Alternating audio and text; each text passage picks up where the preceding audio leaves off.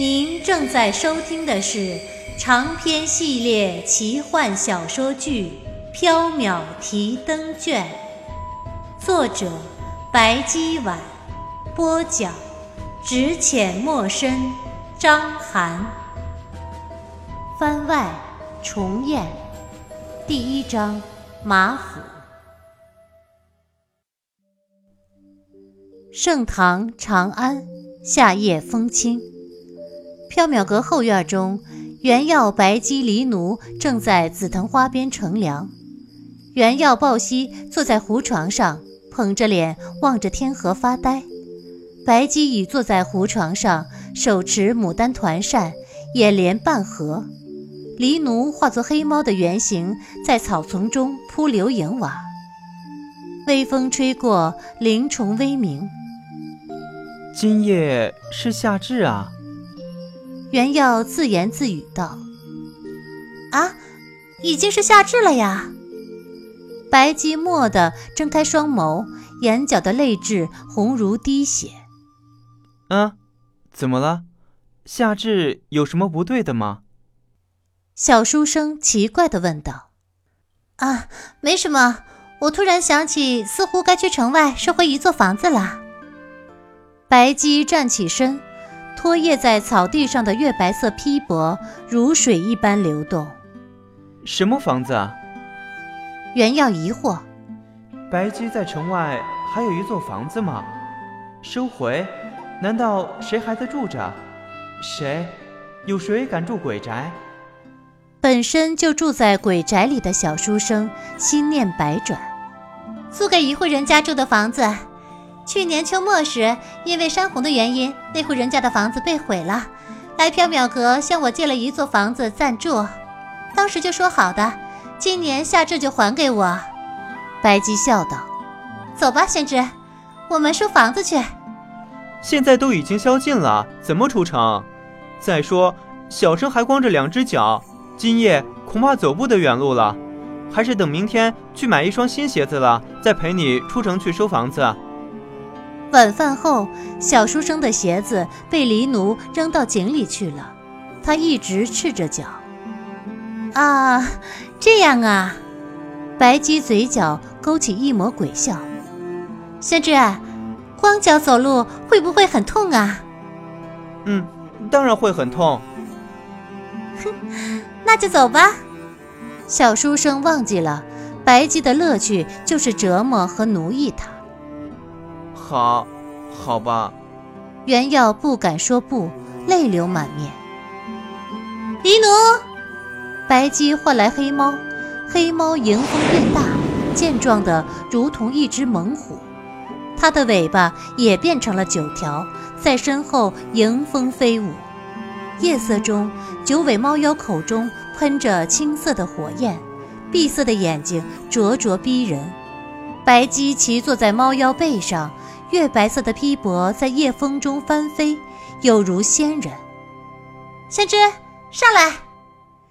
袁耀望着黎奴庞大的身形和口中喷出的青色火焰，有些恐惧。啊，这，这，黎奴！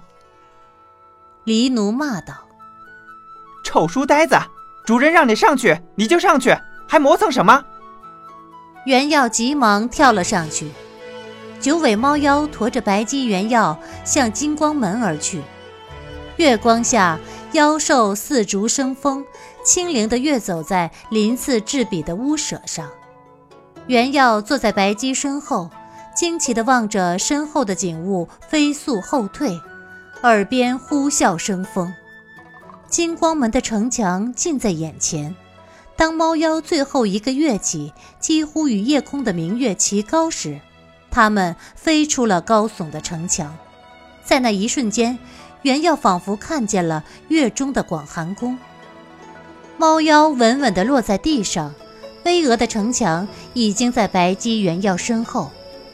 猫妖停在齐膝高的草丛中，白姬走了下来，鬼笑：“今夜风清月明，接下来还是走路吧。”白姬径自走上了荒草中的小径。袁耀光着脚不肯下地，央求黎奴：“小生没有穿鞋，烦请黎奴再驮小生一程。猫妖炸毛，把原耀摔下地，朝他喷火。臭书呆子，不要得寸进尺，爷是你的坐骑吗？原耀被妖火烧焦了头发，抹泪。是你把小生的鞋子扔进了井里，害小生一直光着脚。现在驮小生一程，又有什么不可以？黎奴化为人形，一个眉清目秀但瞳孔很细的黑衣少年。他瞪着原耀，骂道：“哼，活该！谁叫你把那么臭的脏鞋放在爷的鱼竿旁边？小生只是把擦地时弄湿的鞋子晾在树下，哪里知道？”狸奴，你把鱼竿藏在树洞里。哼！黑衣少年冷哼了一声，快步跟上白姬，不再理会小书生。夜风习习，蛙声阵阵。白姬原要黎奴走在田陌间，四周是一望无际的田野。夏雨平天，花漫水，豆花新带，稻香风。夏夜田野里的景致有着蓬勃而旺盛的生命力。夜晚在田野里散步，真是非常惬意呀！一阵夜风吹来，白姬的雪袖轻轻舒卷，鬓发微扬。他回头望了袁耀一眼，笑眯眯地说道：“仙芝，你觉得呢？”袁耀拉长了苦瓜脸，小生感觉很不舒服。什么时候才能到啊？小生的脚受不了了。田陌上有许多碎石子儿，刀子般割着原耀的赤脚，他的两只脚丫子已经磨起了水泡。白姬摸了摸下巴，抚掌：“啊，我记错路了，应该是在相反的另一边。先知，看来我们得倒回去了。”白姬转身。轻盈地往来时的路上飘去，黑衣少年又变成了一只小黑猫，欢快地在田野里跑着。小黑猫望着小书生的眼神儿幸灾乐祸。原耀欲哭无泪，只得转身拔腿跟了上去。这就是卖身为奴的下场。他在心里恨不得把韦燕掐死。宣之，你不要哭丧着脸嘛。小生脚疼，笑不出来。黎奴不是也没穿鞋吗？他跑得很快了呀。小生怎么能和黎奴比？他是猫，小生是人。为什么不能比？人和非人都是众生。小生觉得，人和非人还是有着微妙的区别。什么微妙的区别？比如，穿不穿鞋子的区别。说话间。白姬和原耀走进了一片树林，朦胧的月光下，一座华美的宅院出现在两人眼前。宅院朱门紧闭，石兽低伏，门前挂着两个大红灯笼。到了，就是这里了。原耀借着灯光望去，只见门匾上写着几个囚禁的大字，但是已经十分模糊，无法辨认。原耀问道。住在这里的是什么人？姓什么名谁？这家人姓马。白姬含糊的答道。黑猫化作黑衣少年，他走到朱门前，扣了扣门环。不一会儿，一个下人模样的年轻人打开了门。呃，你们找谁？黎奴彬彬有礼的说道：“请向马老太君传达。”我家主人按照约定来收回这座宅院。呃，你家主人是？马府的下人疑惑地问道。黎奴笑了笑：“缥缈阁，白姬。”啊啊啊！您稍等，我这就去禀报太君。马府的下人似乎吃了一惊，急忙道：“白姬原要黎奴三人在门外等候。”不一会儿，里面传来急促的脚步声，两扇朱门被人打开了。出来的人除了之前开门的下人，还有五名褐红色衣服的中年男子。看五人的服饰和气度，似乎是马府的主人。五人的模样长得也十分相似，似乎是兄弟。年龄最大的男子约莫五十岁，白面微须。他向白姬拱手道：“哈，不知白姬大人您来了，马大有失远迎，还请恕罪。”我来探望太君，他老人家近来身体可好？好，母亲她身体健康，劳烦牵挂。母亲大人正在大厅等候，请进，请进。马大请白姬、袁耀、黎奴三人进府。袁耀走进马府，心中吃惊。马府中非常大，借着月光望去，重楼叠阁，玉云排月，若非人间帝王宫廷，便是天上廊环仙府。一路行去，更让袁耀吃惊的是，马府中到处都是人，假山边、亭台中。阁楼上、水榭旁，无不站满了人，而且所有的人都是男人。这些男人全都穿得一模一样的褐色短打，正在忙碌地搬运东西。原要留神去看他们搬运的是什么，但看不真切。他感觉似乎是吃的东西，但无法辨认出来。白姬望了马大和他的四个兄弟一眼，淡淡的说道。我记得上次相见时，你们不止五位吧？马大叹了一口气，老泪纵横。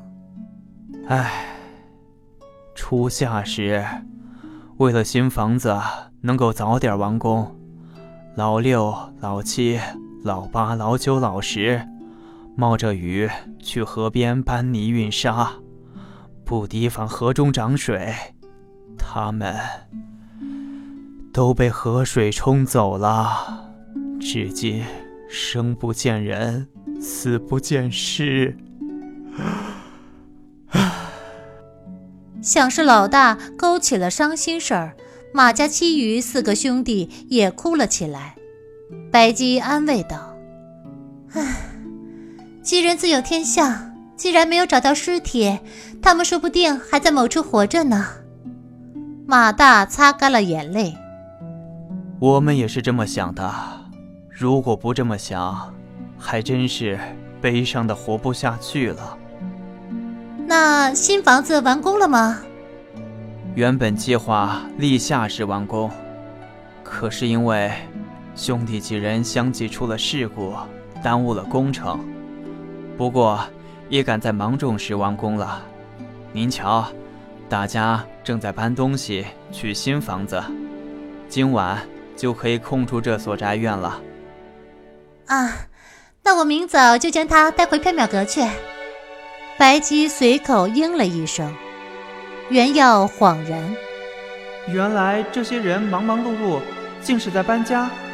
可是白姬未免也太急了吧？让人家多住几日又有什么关系？非得大晚上的把人家赶走？等等，将这所宅院带回缥缈阁？这这偌大的一所宅院，怎么能带回缥缈阁？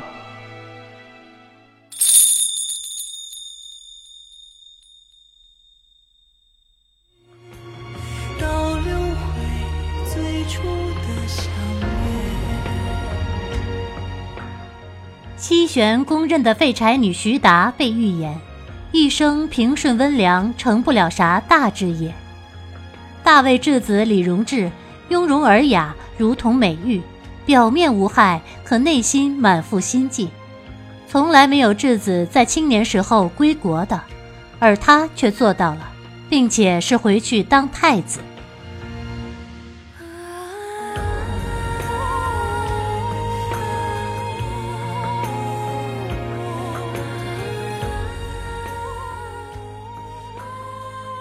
小透明徐达这辈子干过最大胆的事情，就是看上了未来的皇帝，顺势爬上了他的龙床。